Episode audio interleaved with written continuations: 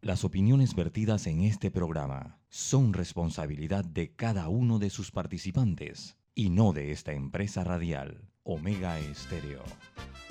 Son las 7 y 30 de la mañana, hora de un buen café y hora de Infoanálisis, el programa de información y análisis más profundo y actualizado de Panamá.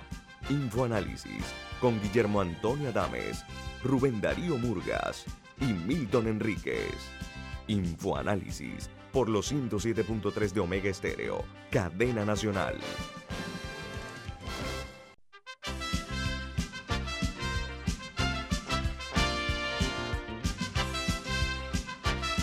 Señoras y señores, muy buen día, bienvenidos. Esto es Infoanálisis, un programa para la gente inteligente. Hoy es lunes 26 de abril del, año 2021 y este programa es presentado por por Café Lavazza, un extraordinario café italiano que usted puede conseguir en los mejores supermercados, pedirlo en los mejores restaurantes y también puedo eh, solicitar servicio por internet. Café Lavazza, un café para gente inteligente y con buen gusto, presenta Infoanálisis. Bueno, vamos a presentar a ustedes los titulares que hacen primera plana en los diarios más importantes del mundo por países en varios diarios europeos dicen que la India ha sido sacudida por una tormenta de coronavirus y registra un nuevo récord mundial, 350 mil contagios en solo 24 horas. Los hospitales están sin recursos, se preparan para atender solo a los jóvenes. Dice que la expansión de la, la COVID en la India desconcierta incluso a los científicos en varios aspectos y preocupa que los vacunados están, incluyendo ellos, están eh, siendo infectados en la India. Mientras en Perú, eh, Pedro Castillo, el candidato presidencial eh, de la izquierda, duplica en votos a Keiko Fujimori. Dice la nota que en la segunda vuelta electoral el profesor rural suba, perdón, un 41% contra 21% de la líder de derecha, Fujimori. La brecha se disuelve en Lima dice que esto es el resultado de tres encuestas que ponen con el doble al candidato de la izquierda. Y dentro de esta nota registro que eh, el expresidente, eh, un expresidente peruano, eh, ha sido dado positivo con la COVID-19. Martín Vizcarra está sufriendo esta dolencia con su esposa y familia. Por otra parte, en México, la Secretaría de Seguridad Social advierte del Estado eh, que hay un retraso en la aplicación de las segundas dosis de las vacunas de la COVID-19 por parte de Sinovac. Es eh, las vacunas que han llegado a México que no pueden hasta ahora utilizarse porque tienen pendiente eh, una certificación de parte de las autoridades y están ahora mismo convencidas de su seguridad, pero quieren estar seguras, dicen las autoridades eh, mexicanas. Eh, ayer un reporte de 91, perdón, de 94 nuevas muertes. Es la menor cifra desde el mes de mayo de 2020 en México, pero el total de los afectados por la COVID-19 son 214.947 los muertos y los eh, saldos positivos son de 2.328.891 afectados por la COVID. Y hay una alerta roja en Bogotá, Colombia. Han sido suspendidas las clases presenciales en medio de las nuevas medidas. Dice que serán virtuales hasta el 9 de mayo. Eh, los casos de coronavirus en Colombia van en aumento, al igual que los muertos también. Según la Seguridad Social de ese país, ayer se registraron 17.950 nuevos casos y 465 personas fallecieron por la COVID-19 solo el día de ayer, que es un nuevo récord en el país, que suma 2.774.464 personas contagiadas y 105.614 casos activos, mientras que los fallecidos suman 71.351. Al otro lado de nuestra eh, frontera, en Costa Rica, el gobierno tico endurece mañana la restricción vehicular al escasear las camas para cuidados intensivos. En Costa Rica la capacidad hospitalaria eh, se rebasará en dos semanas si no se controlan las infecciones, ha dicho el Seguro Social de Costa Rica que prevé una subida exponencial de los casos de la COVID-19.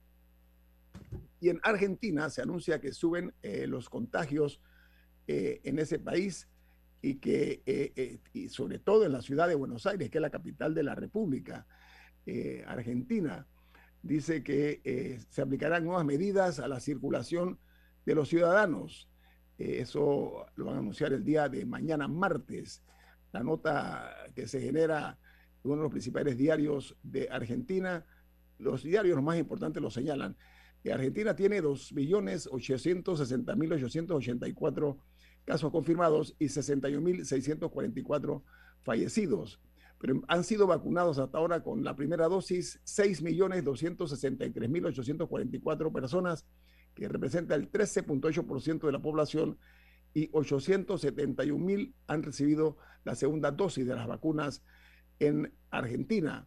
Mientras en Guatemala anuncian que Kamala Harris, vicepresidenta de los Estados Unidos, se reunirá virtualmente mañana con el presidente Yamatei. Vicepresidenta estadounidense anunció que los Estados Unidos ayudará a los agricultores de Centroamérica y pide dar esperanza a las personas para que no migren hacia el norte. Mientras que en República Dominicana el Ministerio Público confisca bienes millonarios a un mayor general del ejército de ese país que fue jefe de seguridad del expresidente Danilo Medina. Mostraron una serie de fotos de propiedades eh, carísimas, eh, millonarias de este general del ejército. Y la nota añade que además se está involucrada una pastora evangélica con la que este militar mantenía relaciones personales. Los casos confirmados en eh, República Dominicana son, suman 263.470 con un total de 3.448 muertos. Y en Ecuador, el Ministerio de Gobierno anuncia la detención de 52 personas por incumplir durante el fin de semana el toque de queda en 16 provincias del país a las restricciones de movilidad del estado de excepción para desacelerar la velocidad de la transmisión de la COVID-19. La mayor cantidad de casos se dio en la ciudad de Quito, que tuvo el 45% de los incumplimientos, mientras hay una noticia que está casi en todos los diarios internacionales, incluyendo los de los Estados Unidos. Dice que el salsero Willy Colón, de 71 años, sufrió una conmoción cerebral y fracturas en una vértebra, al igual que laceraciones en la cabeza, por un accidente de tránsito ocurrido en Carolina del Norte, que lo mantiene en estado grave en ese país. Dice que el panameño Rubén Blades le mandó un Twitter que dice deseos de pronta recuperación para Willy Colón y su esposa, que también sufrió severas lesiones. Y en El Salvador, hoy ese país recibirá medio millón de vacunas de la Sinovac, que es la farmacéutica china. Ya había recibido antes 96 mil dosis eh, de vacunas de AstraZeneca que fueron donadas por el sistema COVAX. Los números en El Salvador son infectados 68.468 y solo 2.098 fallecidos, mientras en Chile los casos diarios de coronavirus se mantienen en más de 6.000.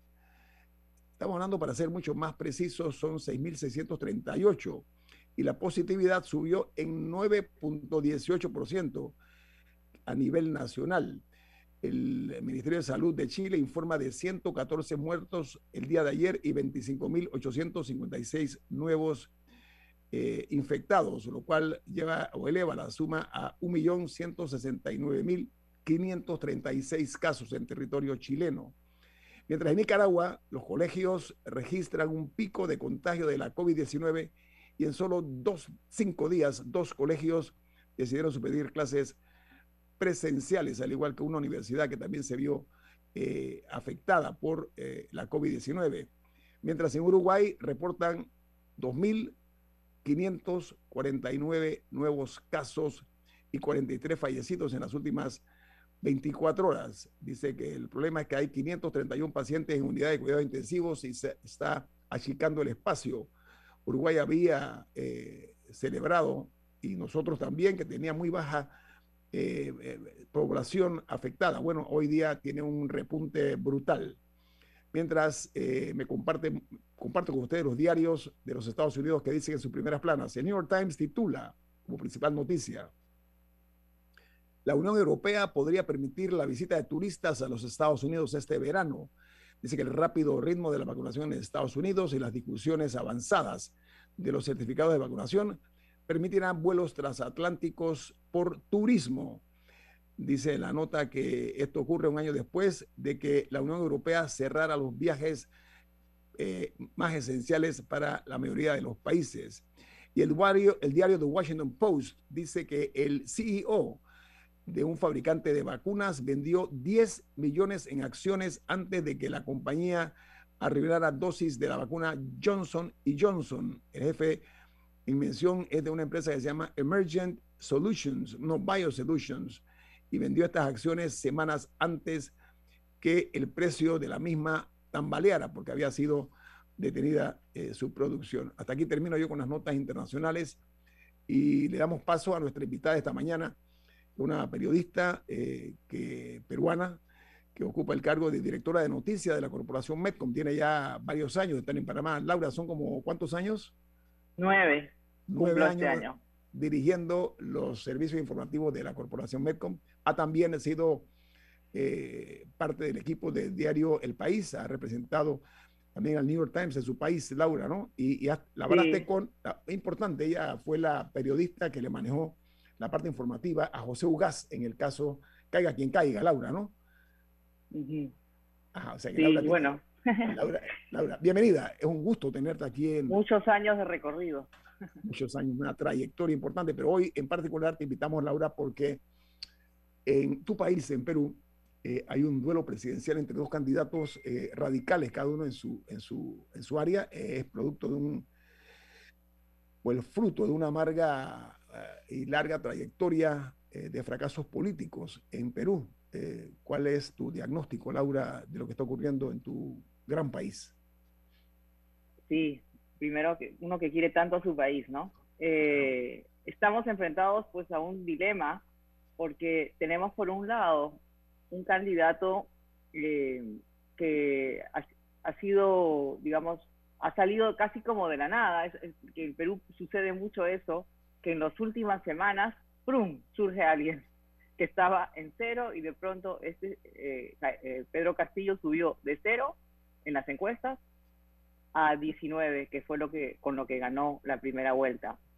Igual es un porcentaje bien bajo, porque ha habido la verdad es que ha habido poco entusiasmo para las elecciones eh, y ha habido muchos candidatos, siempre hay muchos candidatos, pero esta vez nadie concentraba, o sea, todo, es muy disperso el voto y entonces Keiko Fujimori quedó segunda con 13 puntos, algo puntos, pero el que le siguió él tenía 13 puntos cerca también, o sea, muy, muy, muy polarizado el voto. Entonces, queda ella segunda, queda Castillo primero. Castillo eh, solo se le conocía porque en el 2017 eh, lideró una huelga de maestros.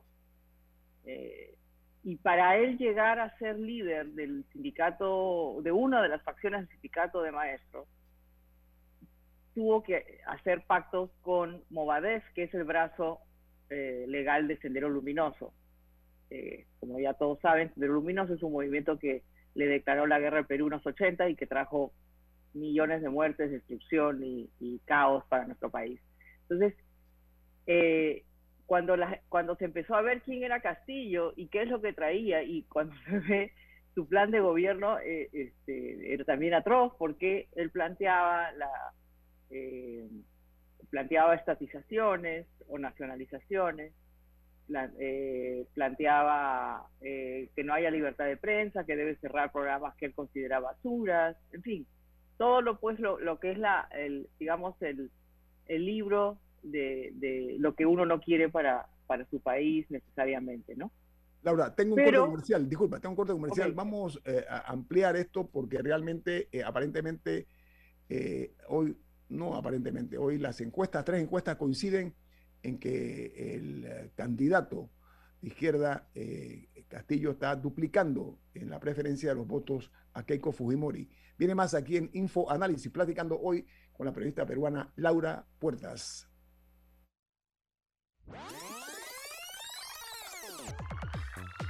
Omega Stereo tiene una nueva app. Descárgala en Play Store y App Store totalmente gratis. Escucha Omega Stereo las 24 horas donde estés con nuestra nueva app.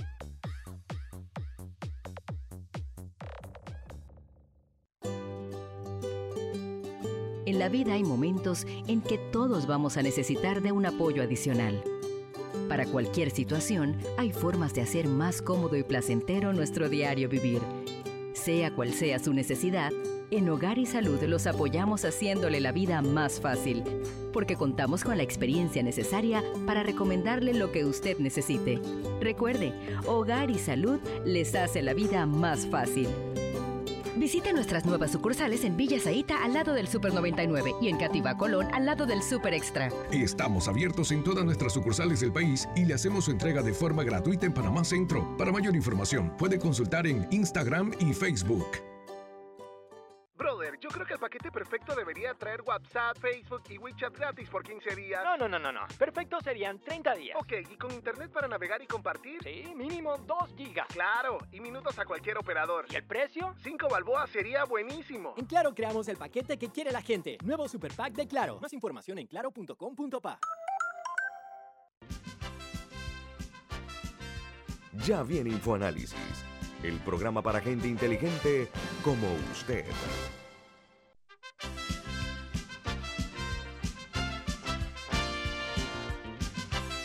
Bueno, continuamos analizando esta mañana la situación de las elecciones en la primera y segunda vuelta en el Perú. Para ello hemos invitado a la directora de noticias de Corporación Medcom, la periodista peruana Laura Puerta. Laura, hablábamos de la, eh, una hiperfragmentación del, del, voto que le dio la victoria en la primera vuelta al candidato uh, de izquierda, Castillo. Eh, Castillo. Bien, dicho esto, eh, hay, una, hay que hacer una reflexión, a mi juicio, acerca de la clase política peruana, pero también debe América Latina mirarse en ese espejo, el resto de los países de la región. Me comentabas a, a la audiencia de Infoanálisis cómo se da el crecimiento exponencial del señor candidato Castillo de 0 a 18, 19%. ¿El fenómeno Sí. cuál es, Laura? ¿Cuál es el fenómeno que lo lleva a esas alturas? Mira, yo creo que la pandemia, por un lado la pandemia hizo que, o sea, la verdad es que el sistema de salud y las gestiones de los gobiernos, porque lamentablemente han sido varios en los últimos, acuérdense que hemos cambiado de presidentes, hemos tenido eh, varios presidentes en los cinco años. Eh, luego vamos a explicar por qué. Pero bueno, la cosa es que eh, la gente se ha muerto sin porque no había oxígeno, no había camas, no había asistencia. O sea, el Estado fue incapaz de darle asistencia médica y social a la gente durante la pandemia. El Perú no ha sido capaz, la verdad, ha sido realmente un desastre las gestiones que se han sucedido tanto de, de, de Vizcarra como eh, de ahora de Sagasti, que no, no han logrado lamentablemente eh, hacer una buena gestión en, en, materia de salud y la pandemia. Pero también traemos, claro, toda una herencia ¿no? del pasado. Eh, todos los presidentes que han, que han este, sido elegidos han terminado eh, siendo acusados por corrupción. Eh, hay un desgaste de la clase política. no hay partidos sólidos. Todos son movimientos que se generan para las, las elecciones. Eso también es un problema y entonces hay como vientres de alquiler. De hecho, Castillo no tenía partido y el que el que tenía un partido no podía hacerlo porque tenía una condena por corrupción y estaba inhabilitado, Gustavo Cerrón. Entonces él busca a Castillo para que sea su candidato. ¿No? Así están las cosas en el Perú. Es terrible, la verdad.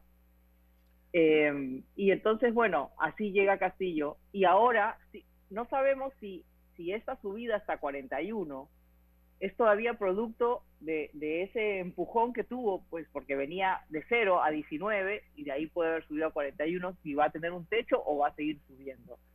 Se enfrenta a una candidata como Keiko Fujimori, que también tiene que pedir mucho perdón.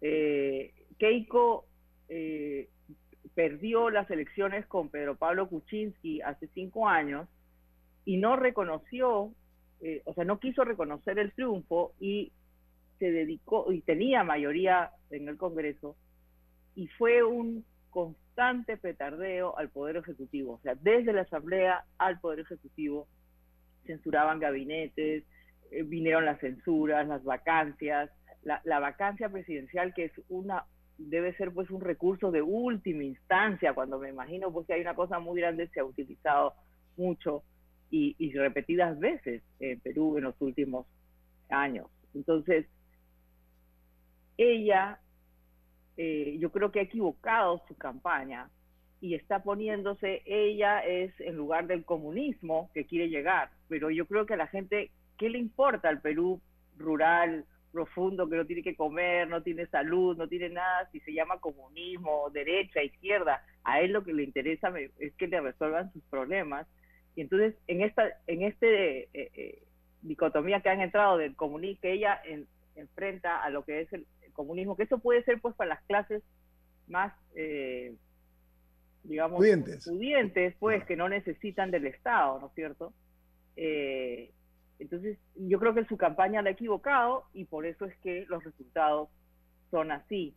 Ella eh, intenta ahora, yo escuché una entrevista que ella dio anoche, donde decía que su primer ministro, cuando si ella llegara a ser presidenta, no iba a ser de su partido, sino iba a ser un independiente, o sea, está, está tratando de dar, pero yo, ¿qué es lo que la gente espera de ella? Porque tiene un antivoto de 51, 55%, muy fuerte, ¿no? Ahora, ¿qué nos espera? La verdad es que si Castillo llega, yo me temo que va a haber un golpe de Estado. Porque... Ahora, Laura, eh, te mm. puedo, eh, preguntar algo. el, fenómeno, el fenómeno se repite en toda América Latina los partidos políticos no son ya solución para, para América Latina. Sin embargo, Europa sí encuentra todavía en los partidos políticos la solución para enfrentar los problemas nacionales. Pero eh, la repetición de tu país, que tenía mucha influencia en Panamá desde la época eh, indígena, eh, los cruces de, de y, la, y la penetración peruana en Panamá era, era buena. ¿Qué ha pasado que sean, eh, digamos, un partido como el APRA, que los militares no lo dejaban, no lo dejaban llegar, llegó y tuvo un final tan desastroso con, con el presidente Alan, Alan, García. ¿Qué ha pasado con las instituciones de los partidos políticos que, que, que, no, que no llegan? Bueno, ese es el problema, ¿no? O sea, yo creo que la falta de partidos políticos sólidos es lo que nos ha llevado a esto, porque ahora, como digo, hay, hay gente que forma partidos y luego se los vende al mejor postor. O sea, son como unos vientres de alquiler para que cualquiera pueda presentarse, pero no hay pues una ideología. Entonces llegan a los, meten gente a los congresos, a la asamblea, pero luego eh, todos se cambian de partido porque no responden ni a una ideología, ni a un pensamiento, ni a una visión. Eh, el próximo presidente, de hecho, porque la primera vuelta ya marca la cómo va a ser la composición de la asamblea, nadie va a tener, si llegara Keiko o llegara Castillo, ninguno de los dos va a tener mayoría. Castillo creo que tiene 30 de, de 130. Eh, Fujimori creo que tiene 18 de, de, de 130. Entonces, eh, la gobernabilidad, yo creo que es, eh, la falta de partidos políticos e instituciones, instituciones sólidas en general es lo que nos está haciendo eh, fracasar como, como Estado, ¿no? Milton. Y además de mejorar la democracia. Gracias. Eh, Laura, eh, un poco para nuestra audiencia que no necesariamente conoce el sistema político peruano. Es diferente al panameño, no solo en que tiene dos vueltas, y estamos yendo a la segunda vuelta entre los que sacaron más votos en la primera, los dos que sacaron más votos, sino que es el único país en el continente que además tiene un sistema semipresidencial. Esto es que además de un presidente que se elige por voto popular, se debe designar a un primer ministro y a su gabinete. Y es semipresidencial porque el presidente retiene una serie de poderes y el primer ministro tiene otros. Pero normalmente eh, es un primer ministro de la línea del presidente, así sea un independiente, a diferencia de Francia, donde puede haber un primer ministro de un partido y un presidente de otro, y se generó lo que llamaron la cohabitación. Así que el, modelo peruano, como tú describiste, que va a una segunda vuelta con dos candidatos que sacaron menos de 20% cada uno y que ha configurado una asamblea totalmente fraccionada, puede producir un contrapeso a cualquiera de los dos que gane, pero también puede producir lo que en Panamá llamamos un tranque, porque un presidente tan precariamente electo que no tiene ni cerca de una mayoría en la Asamblea, eh, pues puede encontrarse con que no puede configurar un gobierno y si se pone eh, en onda de Rafael Correa, pues la tentación va a ser disolver el Congreso. Bueno, de hecho, Milton, perdón que te, que te interrumpa ahí nada más, eh, una de las congresistas que ha entrado con, con Castillo ya dijo que en los primeros seis meses van a disolver el Congreso para nombrar una constituyente. O sea, al mejor estilo Correa. el modelo de Correa, ¿no? Y algo de, de, Chávez, pero más bien Correa fue el que hizo campaña donde ni siquiera postuló candidatos al Congreso, porque dijo que lo iba a cerrar y lo hizo. Y eh, a Castillo se le asimila con todo lo que es el Foro de Sao Paulo, el Grupo de Puebla, creo que se llama ahora, en un proyecto continental. Y aquí va a mi pregunta. Recientemente Joe Biden ha dicho que hubo interferencia rusa en las elecciones de Estados Unidos. Y hay eh, documentos circulando que pueden ser apócrifos o no, que en Perú el, el, aumento de votos de Castillo se debió a una operación de inteligencia rusa, cubana y o china. ¿Hasta dónde un triunfo de Castillo con ese tipo de acusaciones de que es un instrumento de agentes extranjeros puede desencadenar un golpe de Estado, que tú ahora lo insinuaste. O sea, tenemos cualquiera de los dos, una Keiko Fujimori que al igual que Marie Le Pen se ha peleado con su padre. Y ya no, ya se amistaron, ya se amistaron. Ah, ya se amistaron. Bueno, eso pasa, ¿no? Eh, una Keiko Fujimori que carga entonces con todo el lastre de su padre un candidato sorpresa, como lo fue Fujimori en su momento, que parece estar apoyado por fuerzas internacionales eh, y unas fuerzas armadas que acabarán siendo dirimentes. ¿Qué puede pasar en Perú eh, en, esto que estamos viendo? La verdad es que si las cosas siguen como están ahora, es decir, con, con el Castillo, con su programa, como lo ha presentado, aunque ahora parece que se quiere moderar, pero todavía no, o sea, todavía yo sí creo que mm. hay una amenaza y que cualquier cosa que él intente hacer, porque además lo que él pretende hacer con la con la nombrar la asamblea constituyente como lo dijo su su eh, representante al parlamento no mm. es posible o sea es inconstitucional entonces si hacen eso yo me temo que podría haber un golpe y eso sería terrible porque retrocederíamos pues hasta antes de los de los 80 no o sea, realmente, realmente sería muy malo para Latinoamérica, para el Perú, por supuesto, pero también para Latinoamérica, ¿no? Y para, o sea, porque es un retroceso muy, muy grande si tenemos que recurrir otra vez a, los militares. Eh, los militares se sienten con la obligación de, de intervenir para evitar daños menores, si ese es el caso, ¿no?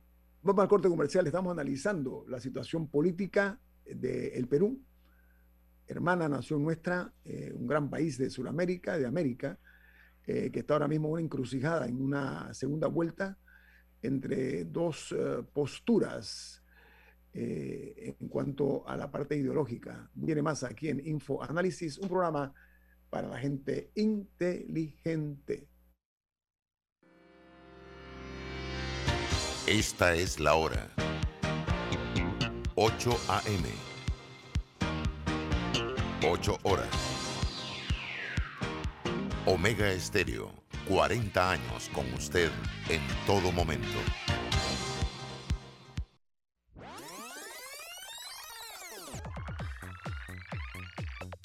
Omega Stereo tiene una nueva app. Descárgala en Play Store y App Store totalmente gratis. Escucha Omega Stereo las 24 horas donde estés con nuestra aplicación 100% renovada.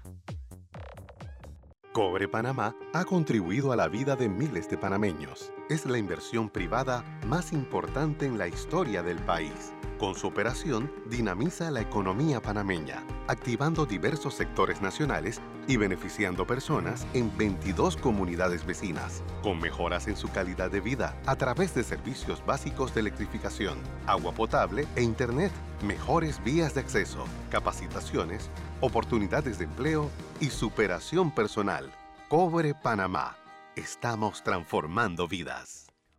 En Banco Aliado te acompañamos en tu crecimiento financiero. Junto a nuestras subsidiarias en Aliado Factoring, brindamos la liquidez inmediata. En Aliado Seguros te protegemos en tus proyectos. En Aliado Leasing equipamos tu negocio como lo merece. Y en Finacredit te apoyamos siempre. Banco Aliado, aquí estamos para ti. Síguenos en nuestras redes sociales como arroba Banco Aliado y visítanos en nuestra página web bancoaliado.com. Ya viene InfoAnálisis, el programa para gente inteligente como usted.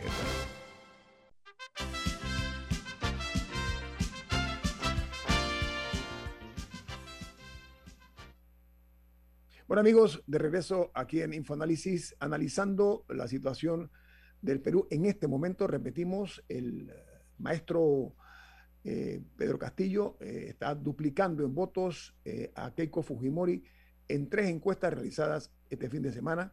Eh, Keiko Fujimori es la hija del expresidente Alberto Fujimori, que es un hombre que ha estado condenado y encarcelado hasta este momento por violar los derechos humanos, por corrupción y también por eh, otros delitos. Ahora, Keiko Fujimori, como decía Laura, también está, está en una condición, a mi juicio, precaria en cuanto a su condición, porque está en libertad vigilada, le llaman a ustedes en Perú, Laura, ¿no? Eh, ella está en condiciones de que puede enfrentar 30 años de cárcel por blanqueo de capitales, por el, el hecho de que dice que eh, pertenecía a una organización criminal y la obstrucción de la justicia. Esa es la condición de la señora Keiko Fujimori, pero Pedro Castillo es un uh, líder, sobre todo un maestro de áreas rurales que tiene mucha ascendencia sobre la gente eh, pobre del Perú, Laura. Ahí, ahí puede estar el, el, el tema. A, a Mira, la, la, última, la última encuesta eh, realmente casi gana en todo el país y incluso en Lima, que debería ser,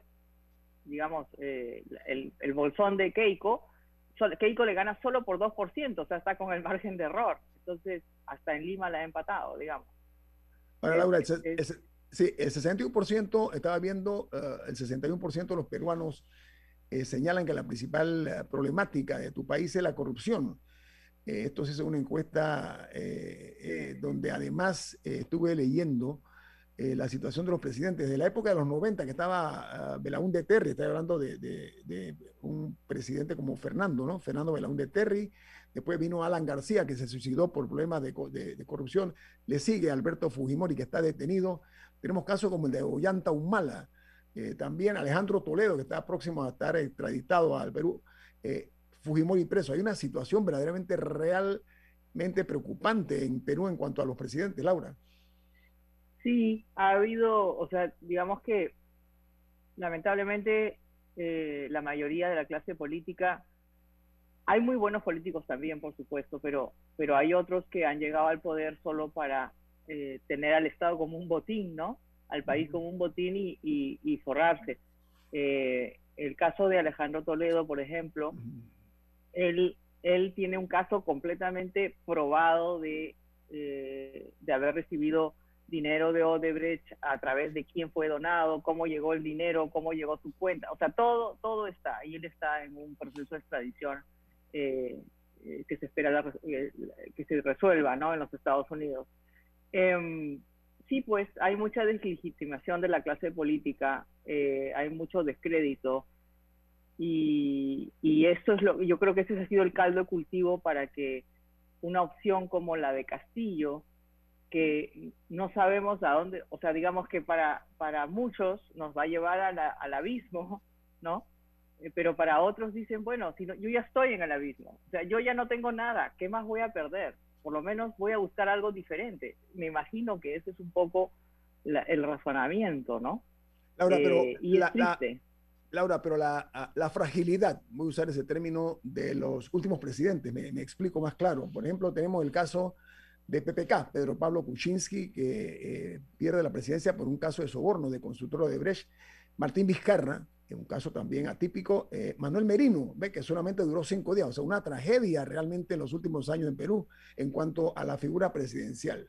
Sí, sí, sí, sí, no, totalmente. O sea, no, no se está creyendo en los partidos. O sea, han perdido legitimidad. Y entonces, claro, surge este señor que, que te dice que él va a resolver tus problemas y que no lo conoces.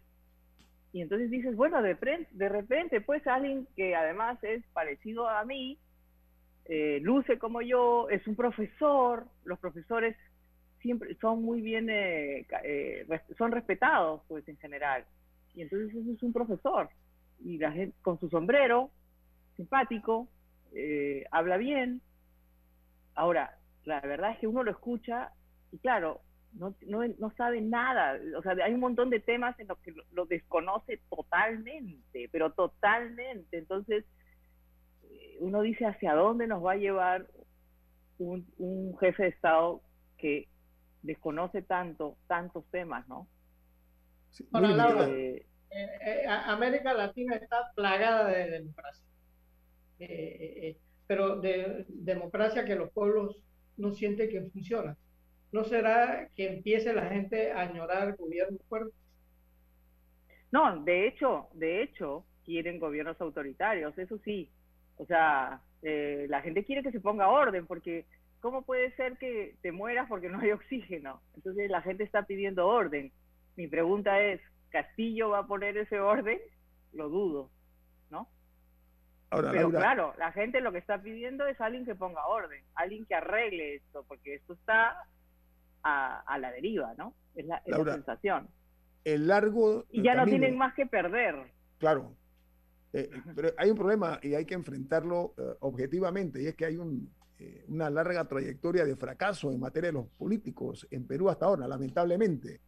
Y, todo parece indicar que Pedro Castillo no es la solución eh, que requiere Perú por su, como tú decías, estuve leyendo, aparentemente muy limitado su conocimiento. Lo que sí tiene es la imagen de un maestro que le da cierto nivel de, pureza, por, usar un término, a este hombre, ¿no? Y, eso eh, atrae mucho el voto de las áreas rurales, pero tú me estás diciendo algo que me inquieta, que en Lima, que es la capital del país, un 2% nada más de diferencia entre, entre Pedro Castillo y Keiko Fujimori que gana en Lima. Eso me, eh, explícame eso, por favor. No, yo tampoco, lo, yo tampoco lo he entendido.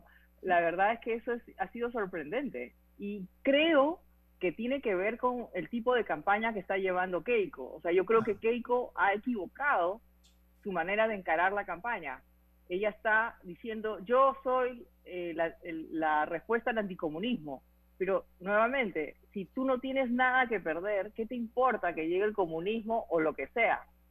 ¿No? Entonces, eh, yo creo que ella tiene, ah, eh, digamos, ¿quién soy yo para decirle lo que tiene que hacer? Pero como está haciendo su campaña, evidentemente no está teniendo resultados. Laura, hay un malestar, tiene que haber un cambio estratégico. Laura, hay un malestar social entonces que está llevando a lo que se conoce en inglés como el establishment al colapso, en tu opinión. Exacto. Totalmente, totalmente. Laura, ¿qué, posibilidad hay de que a Keiko Fujimori la inhabiliten en este momento producto de su proceso no, No, no, no, va, a llegar hasta el final. Va a pasar. No va a pasar. ¿Y algo le pasará a Keiko? ¿Quién corre en esa posición? El vicepresidente es eh, Galarreta, uno que ha sido, es, un Fujimori, uno, bueno, uno, una persona que ha sido de varios partidos, pero terminó en el Fujimorismo y ya ha estado con ella creo que los últimos por lo menos 10 años o 5. Laura, Francisco Sugasti. porque ah. Sagasti. Perdón, Francisco Sugasti, que es un presidente en transición. Sagasti, Sagasti. Sagasti, gracias, muy amable. Eh, eh, desde tu perspectiva, el rol que él puede jugar en esto. Eh, primero no tiene fuerza, ¿no? O sea, es, es un presidente de transición, pero, pero que además tiene la pandemia encima, el proceso de vacunación, no está haciendo, eh, no, no pudo, cuando llegó no había vacunas, eh, se encontró con el problema con las vacunas chinas, eh, y luego recién ahora parece que está encaminándose un poquito, pero pero no, pues no, no es que todo el Perú se está vacunando y la gente siente que, está recibiendo algo, por lo menos ahora por lo menos tendría que recibir vacunas, ¿no? o sea, digamos algo, pero es difícil.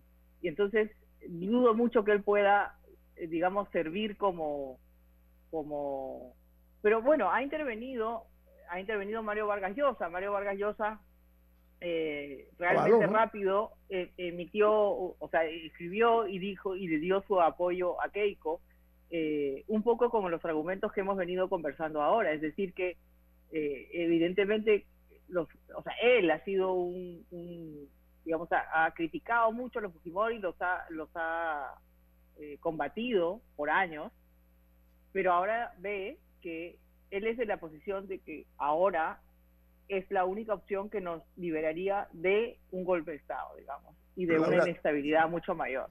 Si, si Vargas Llosa, eh, que es la antítesis del Fujimorismo, se puede denominar de esa manera, o, de eh, señor Alberto Fujimori, él toma la decisión de apoyar, por lo menos verbatim, ¿no? a, a, la señora Keiko Fujimori, ¿podría eso estar actuando, pasando en Perú, en tu opinión?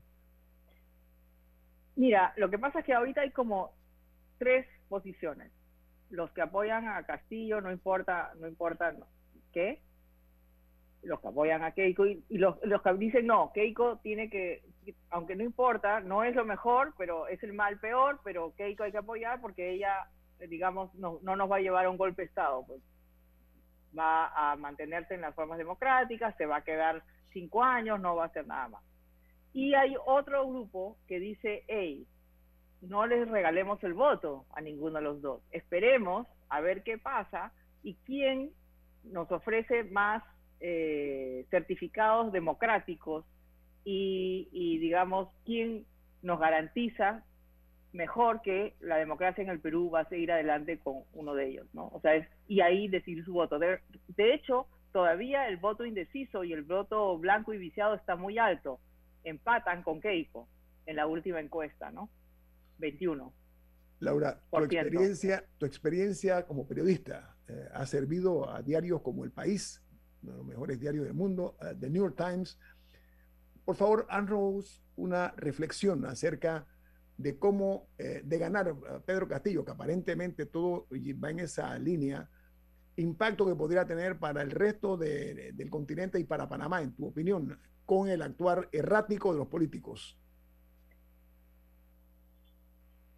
Ojalá que no suceda. Yo creo que todavía hasta el 6 de junio hay muchas cosas que pueden pasar. Yo espero que así sea. Pero si el pueblo peruano decide que Castillo es su presidente y Castillo sigue con el programa con el que se ha lanzado, o sea, porque todo es un sí y sí, ¿no? O sea, si Castillo sigue con el programa que se ha lanzado pretendiendo disolver el Congreso, nombrar una constituyente y cambiar las reglas del juego, sabe Dios para qué, eh, metemos lo peor. Metemos lo peor para América Latina, eh, sería un muy mal ejemplo. Eh, recuerda que Chávez vino después de Fujimori, o sea, el, que se inventó todo esto de, de, disolver los, de disolver, salir elegido y luego disolver el Congreso fue Fujimori luego vino Chávez y de ahí Chávez, bueno, ya sabemos todo lo que ha venido más, y ya vino Correa, ya vino... Eh, el problema de, gobiernos que no tienen valores democráticos claros es que la libertad de prensa primero se ve amenazada inmediatamente eh, y empiezan a, las libertades a ser conculcadas. Y eso es muy peligroso. O sea, yo creo que de ninguna manera ningún país debería, en Latinoamérica ni en el mundo, debería eh, tener que pasar por un golpe de Estado o tener que pasar por perder las libertades. La libertad es lo más importante que tenemos todos y ojalá que los países que, en los que hay desigualdades, en los que la justicia no está actuando de modo certero, en los que eh, eh, la impunidad es una regla, vean en este espejo de lo que podría pasar si no se toman medidas correctas y adecuadas. Ahora, eh, apreciamos en su justa medida y muchísimo eh, tu participación esta mañana en Infoanálisis. Eh, esperemos que para tu país, para Perú, vengan mejores días y ojalá que se imponga la razón y que la decisión sea la mejor para Perú. Laura, que tengas un buen día. Muchas gracias. Gracias a ti, gracias Milton, gracias Rubén, gracias a todos. Vamos al corte comercial. Esto es Info Análisis, un programa para la gente inteligente. Omega Stereo tiene una nueva app. Descárgala en Play Store y App Store totalmente gratis. Escucha Omega Stereo las 24 horas donde estés con nuestra aplicación totalmente nueva. Si desea que sus colaboradores trabajen desde su casa, podemos ayudarle. En Solutexa somos expertos en aplicar la tecnología a las técnicas y trabajos de oficina. Contáctenos en solutexa.com.pa o al 209-4997. Solutexa.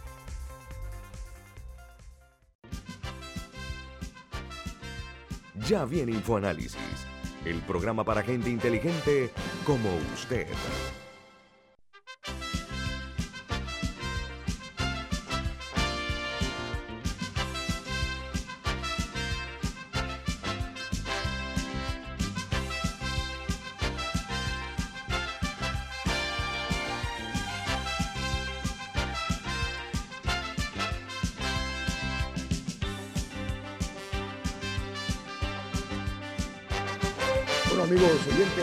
Nacional e internacional que nos escuchan, los que nos ven a través de Facebook Live, los que nos escuchan a través de la app de Omega Estéreo y en la frecuencia de Omega Estéreo a nivel nacional, también en, en la Tuning Radio, en el canal 856, canal de Cablonda, todas nuestras plataformas. Hay una situación de una noticia que es inquietante y es que dice que a Panamá, a través de eh, los puertos de entrada, particularmente, eh, entraron 271 personas al país que estaban contagiadas, venían del extranjero. Eh, y esto es preocupante porque eh, eh, han habido ah, señales de que en el aeropuerto de Tucumán se tienen que mejorar las condiciones de controles. Milton y Rubén, ¿qué opinan ustedes? Bueno, el primer problema es que se ha privatizado la atención y ahí, ahí está la falla. En cuanto a vacunación, en cuanto a vacunación. Sí, sí, pero ¿qué, qué pasa? Que gente que le hacen la prueba y sale que tienen coronavirus. Y entonces eh, eh, las obligan a inyectarse. Y después resulta que, que, le hacen otra prueba y resulta que no la tenían. Eh, entonces, eso es un problema. las cosas, cuando se hacen por negocio, Guillermo, llegamos a, a, el aeropuerto de Tocumen no, está, no, es, no es seguro para proteger. ¿Por qué? Porque se ha privatizado la atención. Y eso es peligroso, Guillermo. ¿Cuál puede ser? O sea, pensemos que, que, es una cuestión de preferencia sin medir consecuencias en el sentido de que haya optimización por una parte y por la otra. Guillermo, yo, yo me vacuné el mismo día que tú y yo vi la atención perfecta que tiene el Estado en, las, en las escuelas pero en el aeropuerto está pasando algo indebido. Es indebido. Ok. Eh, el, otro tema aquí es que eh, han ido bajando las cifras en Panamá, felizmente. Ayer se registraron solamente dos muertes en las últimas 24 horas. Eso, y los contagios fueron 271 de las personas eh, contagiadas.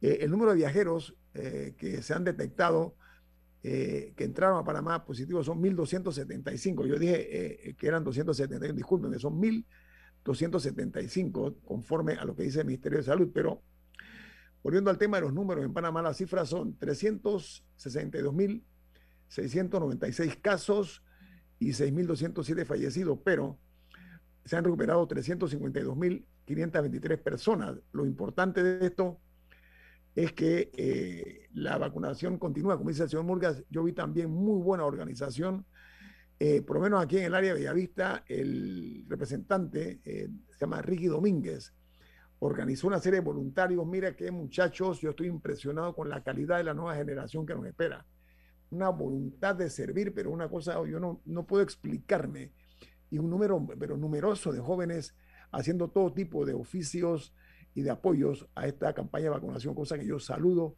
Y estoy seguro, Rubén, que también en el área donde usted fue y otros, eh, los jóvenes están tomando una participación, ¿no? Es lo que usted está diciendo. Sí, no, y, sobre todo la atención en manos del mm. Estado eh, eh, ha sido buena y ha sido perfecta a través de, de los profesores y en, y en, las escuelas. Entonces, algo mal estamos haciendo en el aeropuerto de Tucumán, que eso es lo peligroso. ¿Por qué? Porque estamos, estamos metiendo el negocio en Tucumán. Y ahí está el problema. O sea, dando la concesión por, por, por amistad, lo que tú dices. Por amistad, por, amistad de la, no la calidad, no la calidad del servicio, ni la experiencia. Bueno, eso hay que analizarlo y ojalá se proceda a cambiar, porque sí he escuchado muchos comentarios, igual que usted, señor estoy seguro que los oyentes también, de que no se está haciendo las cosas profesionalmente en cuanto a la medición o a la detección en, el aeropuerto. Yo estoy también, don Murgas, eh, claro en que eso es un hecho ya eh, que es, eh, se ha generalizado en la opinión pública. Oiga, pero una buena noticia, desde el año, perdón, del día jueves último pasado hasta el día de ayer domingo, en una de la tarde, la cifra que da el MINSA de personas que se aplicaron la vacuna en el Rommel Fernández, la vacuna de AstraZeneca, fueron 3.658 personas que se vacunaron. Una buena señal, me parece. No sé ustedes qué opinan. Bueno, bien. Eh, eh, yo, yo, creo que la, la, el manejo de, de, la vacunación por parte del Estado ha sido exitosa. Entonces, no la dañemos, no la dañemos, no inventemos la, la rueda ahora. ese, ese, ese, es mi consejo. Pero fíjate que yo sí siento que ahí... ¿no? Y Milton lo sabe y, tú también, Guillermo. Eh, el sistema de vacunación infantil en Panamá ha sido uno de los mejores de América, del mundo, desde la época del doctor Renán Esquivel y antes del doctor Renán Esquivel. Eh, eh, el hospital del niño era un ejemplo. Es más, hasta los niños, los niños bien de Panamá los padres preferían atenderlos en el hospital del niño, que era un hospital eh, privado, a llevarlos a, eh, un, hospital eh, público como el hospital del niño, a llevarlos a un hospital privado. pero, también la vacunación. De, de, de, la vacunación de Panamá es un ejemplo a nivel mundial. Pero recientemente. en, Cuba, en Cuba los médicos luchan para que la gente no llegue a los hospitales. Ese es el éxito de la, de la de la medicina cubana, que no quiere tener gente en, los, en los hospitales, sino tenerlos en las casas. Sí, señor Murga, pero también, además del, de esa campaña que usted muy bien señala, cuando el doctor Rodríguez Esquivel, discúlpenme, está también la vacunación de la influenza, que fue un éxito en Panamá. O sea, hay antecedentes de que Panamá hace las cosas bien en la vacunación. E, eso hay que reconocerlo. y todo parece indicar que en cuanto a la COVID-19 también nos estamos aparentemente encaminando por la vía correcta. Ahora, eh, fue, producto de experiencias dolorosas. La polio hizo la, la, polio, la polio, la polio. hizo desastres en, Pero la vacunación lo detuvo, la vacunación lo detuvo. Lo, detuvo. Y desde entonces tenemos una vacunación perfecta en Panamá. Bueno, al, tiempo que reconocemos nosotros eh, eh, esta virtud que lucimos y a mucha honra de, de, que hemos sido un país que hemos tenido mucho, logrado éxitos en la vacunación, algo me inquieta y es que el Ministerio de Salud todavía le deuda 50 mil dólares a 33 enfermeras, aunque ya están anunciando se van a reunir. Creo que eso ya es importante para de una vez y por todas saldar esa deuda pendiente, porque las enfermeras han estado al frente en cuanto a esta guerra eh, a la COVID-19. Pero hay otra noticia buena, es que van a comenzar a vacunar en 11 corregimientos de Panamá Oeste, incluyendo a jóvenes mayores de 16 años, eh, como una estrategia de barrido, se le llama eso. O sea que se está eh, eh, abriendo más el compás, y lo cual me parece muy bien, porque el sector oeste tengo entendido que es uno de los sitios donde hay mayor cantidad de casos. Así que saludo esta iniciativa de que también se esté vacunando a los jóvenes, porque hay que, no se puede subestimar este virus que no descarta ni ricos, ni pobres, ni jóvenes, ni viejos, ni negros, ni blancos. es un es un virus que no tiene preferencia en nada, eh, como otros virus que se dice, en principio cuando el SIDA decían que era una, un virus que solamente atacaba a los negros de las minorías étnicas, y miren qué terminó eh, el SIDA o el, o el, VIH en el mundo. No sé si hay algún otro tema que tengan ustedes, caballeros, nos quedan tres minutos. Bueno, yo, yo creo que hablando de atención médica, hay retos que tiene la medicina panameña. no, no es posible que los hospitales, que son casi rascacielos en Panamá, los hospitales del Seguro Social, la atención esté en entredicho.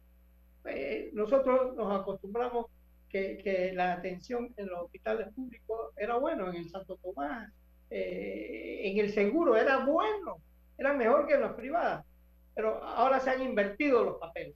Los médicos que trabajan para el, el Estado no prestan la misma atención y con el mismo celo que la que le prestan a sus pacientes en el sector privado. E, e, ese es un problema, porque los, los mismos médicos que atienden el sector privado atienden el sector público, pero no tienen iguales resultados con sus pacientes. Entonces, eh, los pacientes que atienden en el sector público son mal atendidos, pero los que ellos atienden en el sector privado, los atienden, le dan eh, eh, una atención súper especial.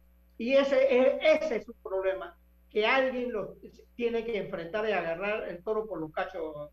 Señor Murga, hay una, hay una nueva generación de médicos que creo que está por encima de ese tipo de situaciones que usted está señalando. Hay jóvenes que tienen muchísimo ojalá, ojalá y, y, sea así. Pero la atención en los hospitales públicos no es la misma que en los hospitales privados. Bueno, también tiene que ver, señor Murga, que hay mucha, eh, mucha mayor cantidad de personas que van a los hospitales públicos. Y quiero ser justo en eso. El, el, volumen es mucho mayor que en la privada, ¿no? Hay, hay que aceptarlo eh, para poner la cosa en un, en un balance. Eh, no obstante, estoy de acuerdo con usted que la, la, ética debe prevalecer y la calidad humana debe prevalecer en cuanto a los criterios. Yo fui en días pasados por un caso de una persona cercana a mí que estuvo en Santo Tomás y vi eh, la, eh, el movimiento de personas que hay en Santo Tomás, sobre todo en el área de urgencia, es una cosa eh, impresionante. Pero vi un grupo de jóvenes médicos ahí también y no tan jóvenes. Cuando digo jóvenes, estamos hablando personas menos de 50 años, ¿no? los vi muy interesados en dar el servicio. Y Santo Tomás bastante limpio, o sea, me, me, impactó positivamente el, el, Hospital Santo Tomás. Bueno, ya que no hay ningún otro tema y viene Álvaro Alvarado con su programa Sin Rodeos, nosotros sin rodeos también eh, despedimos Infoanálisis a nombre de... El café Lavazza, un café italiano espectacular. Café Lavazza, un café para gente inteligente y con buen gusto. Despide Infoanálisis. Nos vamos y... Nos vemos. Hasta mañana. Hasta mañana. Ha terminado el Infoanálisis de hoy. Lo esperamos mañana de 7 y 30 a 8 y 30 de la mañana para compartir la información y el análisis más profundo e ilustrado de Panamá.